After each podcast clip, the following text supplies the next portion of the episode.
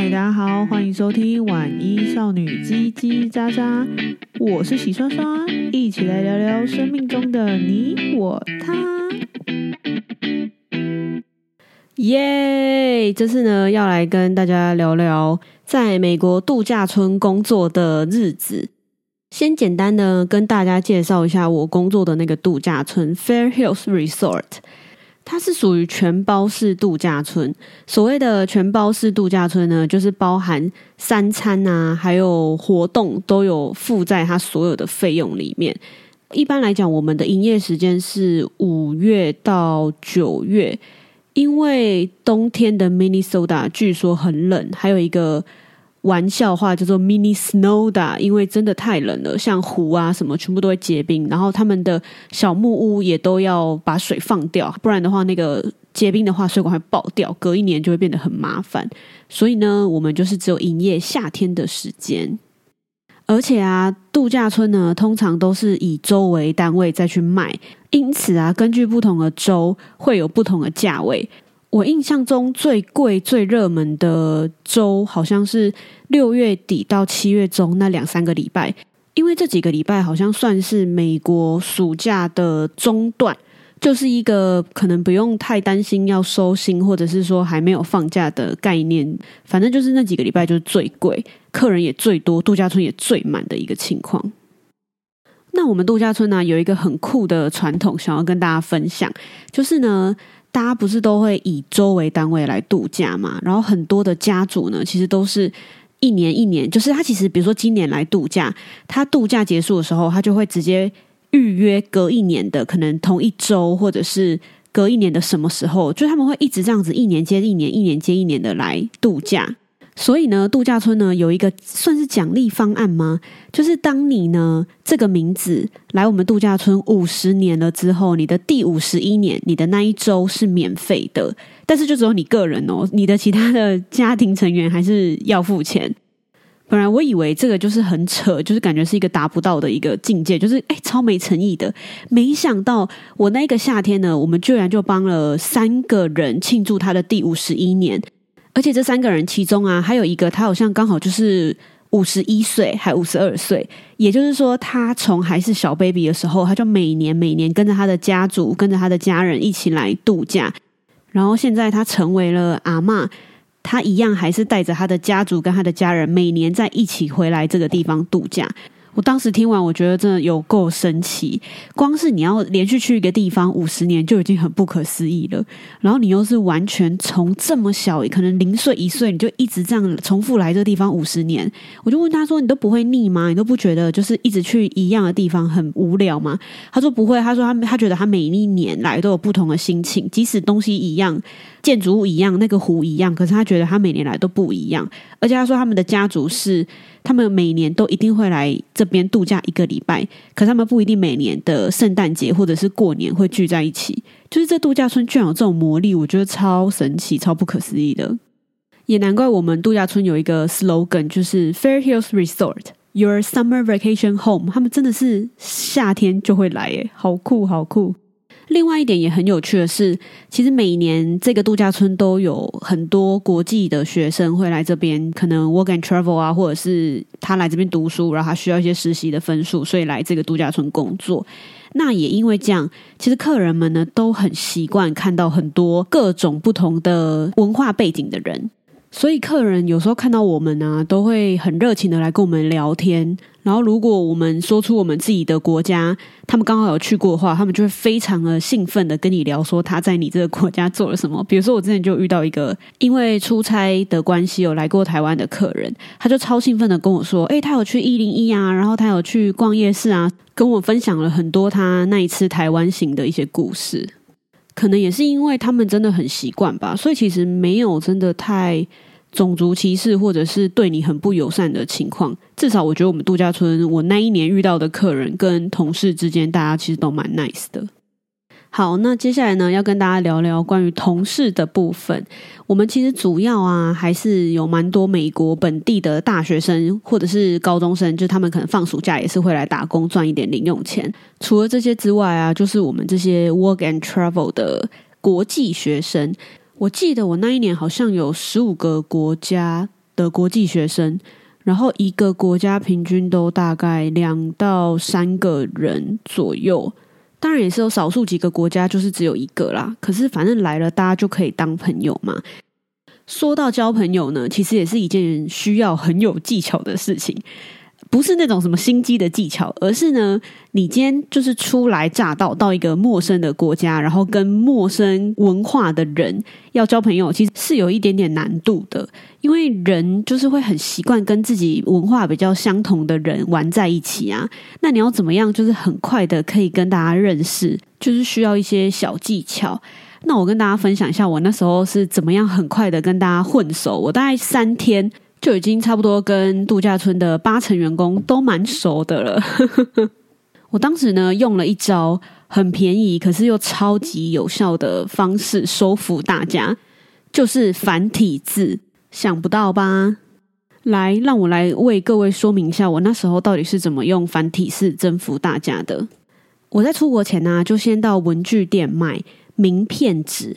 就是那种一盒可能会有五十张或是一百张的那种名片，然后它的周围啊，就是会有一些花边啊，或者是会有一些小图案，所以让它看起来不要这么单调。可是它又是完整的一张，看起来蛮可爱的卡片这样子。而且我还故意挑比较中性一点的那种图案，想说这样子，诶，男女都适用。接着呢，再买一到两支的奇异笔，这样呢，事前准备就结束了。好，那到底要怎么交朋友呢？比如说呢，有个同事啊叫 Peter，我就会跟他说：“Peter，我要送你一个礼物。”然后我就会拿出一张那个卡片，在他面前写下 Peter，就是先写英文，然后在下面呢再写彼得，后面呢再写上我的名字。我就会跟他说：“Peter，你如果有一天来台湾呢，你只要拿这张卡片呢，在路上，路人呢就知道你的名字了，因为这是你的中文名字。”这样。大家通常都会很惊讶，因为第一是他们没有看过繁体字，然后第二是他们就觉得说：“真的吗？这个这样子大家就知道吗？”我就说：“对。”然后他们就会叫你念一次他的中文发音给他，然后通常他们就会跟着你念。那情况其实蛮可爱的，因为就是外国人要发中文其实有一点困难，就是一个小小的这样子的一个东西，其实他们就会对你印象很深刻，他就会记住你，就可以很快的认识很多人。而且也会有一些良好的互动，因为我给了同事这样子的卡片嘛，他们很多也都会跟我再要一张卡片，然后写他们自己国家的语言给我，然后跟我说，如果你要我国家，你也是拿这张卡片，他们就知道你的名字喽，就是很像回到小时候那种很纯真、很纯粹交朋友的感觉。但这招啊，有一个小小的例外，就是如果你去的地方是一个华人很多的地方，呃，这招可能就行不通。所以大家还是要斟酌一下，看一下你自己所在的位置，再看要不要使用这招。前面讲了这么多，就都还是没有带到工作诶。好，我要来讲工作了。一开始呢，我是当 housekeeper，就是房务员。我们度假村因为是以周为单位嘛，所以礼拜六是最可怕的一天，因为礼拜六早上呢是这一批的客人要 check out。然后礼拜六下午呢，是下一批的客人要 check in，所以礼拜六就会非常非常非常的忙，然后时间就会很赶，尤其是最忙的那几周，因为所有的小木屋都爆满，可是你又要全部把它整理完，就是在很短很短的时间。可是 check out day 某种程度上也是最值得期待的一天，因为就是寻宝游戏。客人离开了之后啊，我们当然是要先检查他的东西是不是都带走了。除此之外呢，最重要的就是什么？小费。没错，因为其实美国是小费文化的国家，然后我们度假村呢，其实是不鼓励客人直接给我们小费的。他们希望他们把小费的金额呢，直接加在他的总账单，然后我们会依据整个暑假的表现，会给我们 bonus。可是偶尔还是会有一些客人，就是会比如说放在床上，然后还放一些些小费这样，所以就变成我们每次就是要先去，都会去寻一轮呢。还有有时候客人呢、也会留下一些饮料或者是零食，然后这些都如果是未开封的话，我们会问主管，主管也都说没关系，你们拿回去吃。其实这对我们来讲都是很好的管道，因为有时候美国零食其实真的超大一份，然后你又不知道它的味道是什么，你买了。不喜欢，其实真的很浪费。所以有时候客人如果留下那种一两包没有拆封的饮料或者是饼干，对我们来讲都很是试味道的一个概念。另外一个也是很让人家惊喜的，就是有些客人也会留一些小纸条给我们，就是说，哎，谢谢你都帮我们把房间弄得很干净啊，或者是谢谢你们。的努力啊，类似这种，就是这种也收到也都是很温馨，而且有些客人很有趣哦，他们也都知道说，有时候礼拜六可能不一定会是原本的人来整理他的房间，所以呢，他们很多都会在礼拜五的时候就先把这些纸条留给我们，有些甚至会亲自交给我们，收到的时候就会觉得哦，好窝心哦。除了礼拜六就是很忙，像战争之外，平常的礼拜天到礼拜五，我们就是做例行的 housekeeping 的服务，就是可能去帮忙整理一下床单啊，然后做一些基本的清洁而已。因为客人就是会一直住嘛，所以不太需要做什么很大的清扫的服务。可这时候呢，就也是很有趣的时候，你会看到很不一样的家庭的文化，因为。有些呢，就是你进去，他的床单啊，所有的东西都是很整洁，他每天都归位，自己都归位好了，所以其实你不太需要做什么动作。可是有一些就超可怕，我有遇过一间是。你光是要走进那个房间都没有办法，因为它整个地板都堆满了衣服，而且是真的所有的走道就是可以走的地方全部都是衣服，诶，就是爸妈任由小孩随便把衣服乱丢，然后所有的房间超混乱，我们根本也不知道该从哪里帮忙，所以就是一个你想要帮他吸地呀，什么都不行的情况，我就觉得哇。好精彩哦！就是每个家庭的生活方式跟生活习惯都不一样。可是也许因为在度假啦，所以就没有那么多繁文缛节，也是有可能的。可是还是觉得真的是大开眼界。虽然我们每天去例行整理的时候，大部分的客人其实都不会在房间，所以其实也不太有什么机会跟客人接触到。有时候甚至你一个礼拜经过了，你也不知道这间房间到底住谁。可是有时候就是还是会遇到一些客人，他们可能。会跟你聊天，有一些互动这样子。我自己是有两组客人让我印象很深刻。第一组呢是一对情侣档，他们呢在这一周当中啊都非常的热情，然后也把房间保持得很干净。所以其实我们去他们的房间不太需要做什么整洁，就会有比较多的时间可以就是交流。他们的其中一个告诉我们说，他曾经是这里的员工。然后他对这个地方其实很有感情啊，有很多很好的回忆，所以他想要再来这里看一看，因为他觉得这可能是他最后的机会再来这里了。他说，因为他生病了，然后他正在跟他的另一半就是努力的想要旅行，留下一些美好的回忆。当下其实听到就蛮难过的，就想说，嗯，不知道该说什么。那当然也是，就是希望他可以呃继续的。做更多他想做的事情。他们要离开度假村的时候，还有来跟我们打招呼。我记得我还有跟他拍照，就是想说，哎，希望他一切都顺利。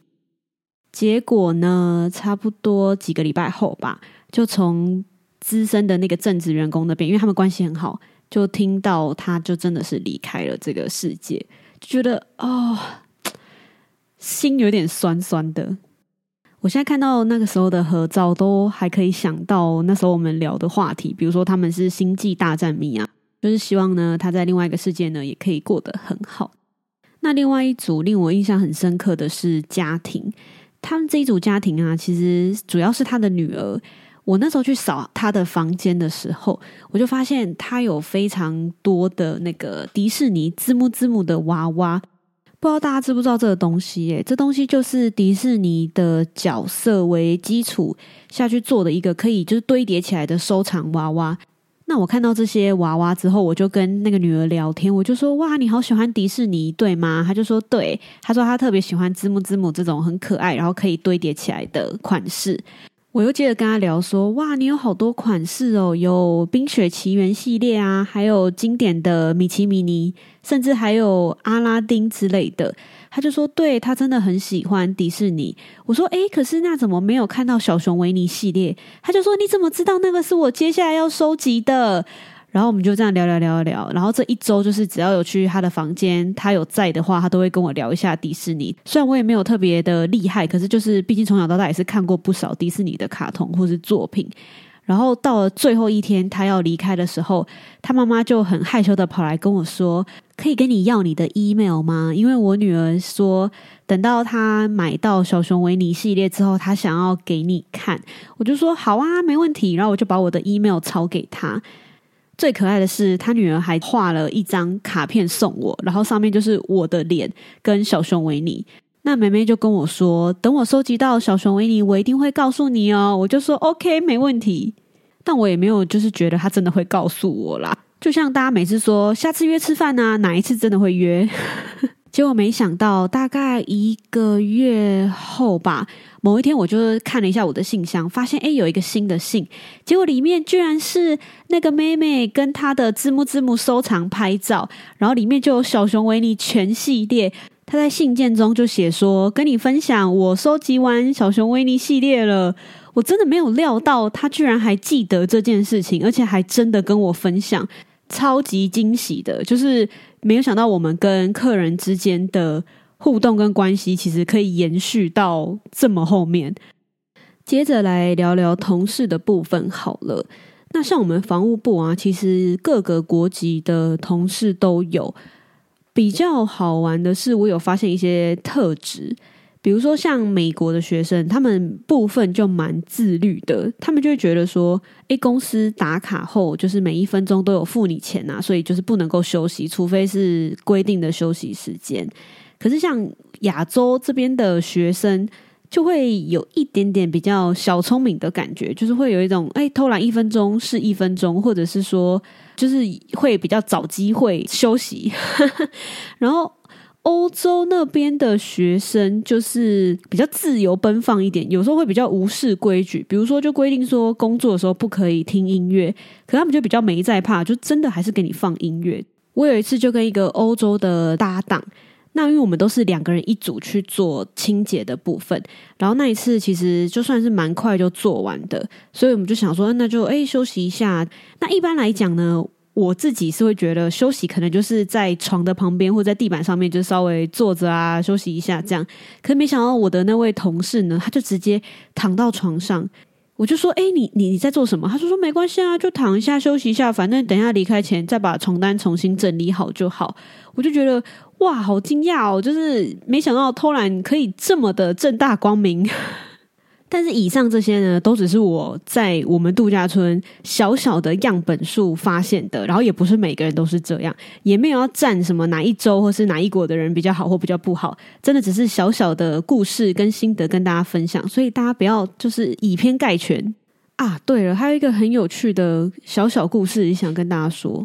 就是啊，我们去打扫的时候，尤其像是 check out 的日子，我们都会先预备一些毛巾或者是备品带去房间。可是有时候会有不够的情况，那就是自己做记录，说我缺什么样的毛巾几条啊，缺什么样的备品几样啊，这样。然后我们就回到我们的仓库去跟主管或者是跟负责调度的人说，我们需要什么东西。我自己的习惯呢，都是用正字记号来看，说我什么样的东西需要几样。